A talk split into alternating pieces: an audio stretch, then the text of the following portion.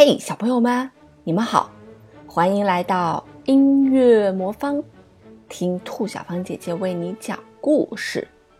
今天呢，我要给你讲一个皇帝的新装的故事。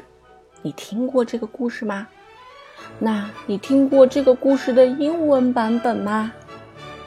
今天和明天，我们就一起来听听这个故事吧。许多年以前，有一位皇帝，他非常喜欢穿好看的新衣服。他为了要穿得漂亮，把所有的钱都花到了衣服上去了。他一点儿也不关心他的军队，也不喜欢去看戏，除非是为了炫耀一下他的新衣服。他也不喜欢乘着马车逛公园儿。他每天每个钟头都想要换一套新衣服。人们提到皇帝时，总会说：“皇上在会议室里。”但是人们一提到这个皇帝，总会说：“皇上在更衣室里。”在他住的那个大城市里面呀，生活很轻松，很愉快，每天有许多外国人到来。有一天，来了两个骗子，他们说他们是织工，他们能织出想象不到的美丽的布。这种布的颜色和图案不仅非常好看，而且用它缝出来的衣服还有一种奇异的作用，那就是凡是不称职的人或者愚蠢的人，都看不见这个衣服。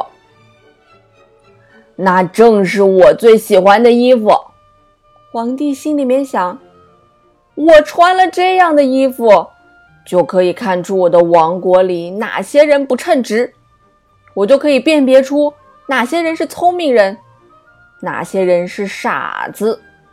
哼，我要叫他们马上把布织出来。他付了许多的钱给这两个骗子，叫他们马上开始工作。他们摆出两架织布机，装作工作的样子。可是他们的机器上什么东西也没有。他们接二连三的请求皇帝发一些最好的生丝和金子给他们。他们啊，把这些东西都装到了自己的腰包里，却假装在那两架空空的织布机上忙碌的工作，一直忙到深夜。我很想知道他们织布究竟织的怎么样了，皇帝想。不过他立刻就想起了愚蠢的人或不称职的人是看不见这布的，他心里的确感到有些不大自在。他相信他自己是用不着害怕的。虽然如此，他还是觉得先派一个人去看看比较妥当。全城的人。都听说这个布料有一种神奇的力量，所以大家都很想趁这个机会来检测一下，看看他们的邻居到底有多笨，有多傻。我要派诚实的老部长到织布工那儿去看一看。皇帝想，只要他能看出这布料是个什么样子，因为他这个人很有头脑，而且谁也不像他那么称职。因此，这位善良的老部长就到了这两个骗子工作的地点去。他们正在空空的织布机上忙忙碌碌的工作呢。这是怎么一回事？老部长想，他把眼睛睁得有碗口那么大。我什么东西也没看见呀。但是他不敢把这句话说出来。那两个骗子请求他走近一点。同时问他：“布的花纹是不是很美丽？色彩是不是很漂亮呢？”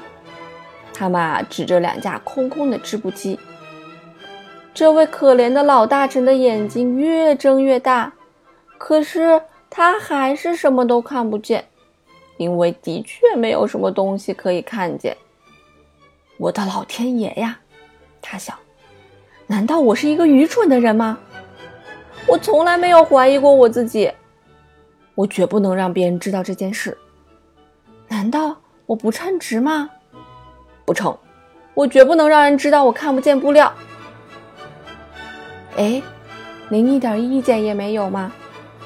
一个正在织布的织工说：“啊，美极了，真是美妙极了。”老大臣说：“他戴着眼镜仔细的看，多么美的花纹，多么美的色彩呀！是的，我将要呈报皇上，说我对于这布感到非常的满意。”嗯。我们听到您的话真高兴，两个织布工人一起说。他们把这些稀有的色彩和花纹描述了一番，还加上了名词儿。这位老大臣注意的听着，以便回到皇帝那儿去可以照样背得出来。事实上，他也就这样办了。这两个骗子又要了很多钱，更多的丝和金子。他们说这是为了织布的需要。他们把这些东西全装进腰包里，连一根线也没有放到织布机上去。不过，他们还是继续在空空的织布机上工作。过了不久，皇帝派了另一位诚实的官员去看看布是不是很快就可以织好了。他的运气也不怎么好。他看了又看，什么东西都没有看到。您看这布美不美？两个骗子问道。他们指着一些美丽的花纹，并且做出了一些解释。事实上，什么也没有。我并不愚蠢吧？这位官员想。这大概是因为我不配当现在这样好的官职。这也真够滑稽的。我居然看不见布，但是我绝对不能让别人看出来。因此，他就把他完全没有看见的布称赞了一番，同时还称赞这些颜色和花纹，真是太美了。他回去对皇帝也这样说。城里的人都在谈论美丽的布料，皇帝也很想亲自的看一次。他选了一群特别圈定的随员，其中就包括这两位诚实的大臣。这样，他就到两个狡猾的骗子住的地方去，看见他们全身心的在织布，但是连一根线的影子都看不见。您看不到这漂亮的布吗？那两位诚实的官员说：“陛下，请看。”多么美丽的花纹，多么美丽的色彩呀！皇帝心里想：这是怎么回事？我什么也没看见，这真荒唐！难道我是一个愚蠢的人？难道我不配做皇帝吗？这真是我从来没有碰见过的最可怕的事情。皇帝突然说：“嗯，它美极了，我很满意。”于是他点头表示满意。皇帝赐给每个骗子一个爵士头衔和一枚可以挂在纽扣洞上的勋章，并且还封他们为御聘织布师。第二天早晨，游行大典就要举行了。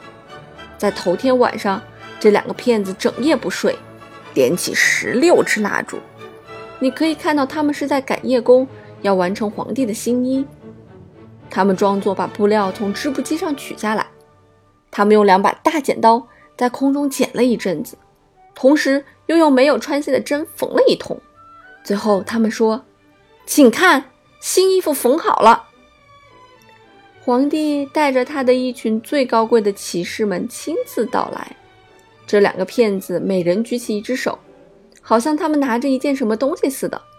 他们说：“请看吧，这是裤子。”这是袍子，这是外衣，这衣服轻的像蜘蛛网一样，穿着它的人会感觉好像身上什么东西都没有穿。这也正是这衣服的妙处，一点儿也不错。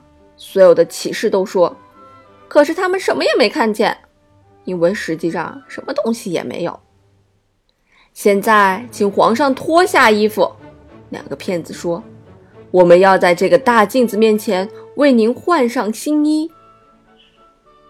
皇帝把身上的衣服通通脱光了。这两个骗子装作把他们刚才缝好的新衣服一件一件的交给他。上帝，这衣服多么合身，式样剪裁的多么好看呀！大家都说，多么美的花纹，多么美的色彩呀！这真是一套贵重的衣服。大家已经在外面把华盖准备好了，只等陛下一出去，就可以撑起来去游行了。对，我已经穿好了，这衣服合我身吗？皇帝说：“他在镜子面前把身子转动了几下，他想让大家认真的欣赏她美丽的服装。他们开步走，手中托着空气，他们不敢让人瞧出，其实他们什么都看不见。这么着，皇帝就在富丽的华盖下游行了起来。站在街上和窗子里的人都说：‘乖乖，皇上的新衣服真的是漂亮。’”他上衣下面的后裾是多么的美丽呀！衣服是多么的合身啊！这个时候，一个小孩子大声叫出来：“可是他什么衣服也没有穿呀！”上帝有，你听这个天真的声音，爸爸说。于是大家把孩子讲的话私自低声的传播开了。他并没有穿衣服。有一个小孩子说。他并没有穿衣服。最后，所有的老百姓都说，他真的什么衣服都没有穿。皇帝有一点发抖，因为他似乎觉得老百姓所说的话是对的。不过他心里却这样想：我必须把游行大典举行完毕。因此，他摆出一副更骄傲的神情。他的大臣们跟在他的后面。手中托着一个并不存在的后句。想获取背景音乐或者听更多的故事吗？欢迎搜索微信公众平台“音乐魔方”，那里有更多的故事等着你哦。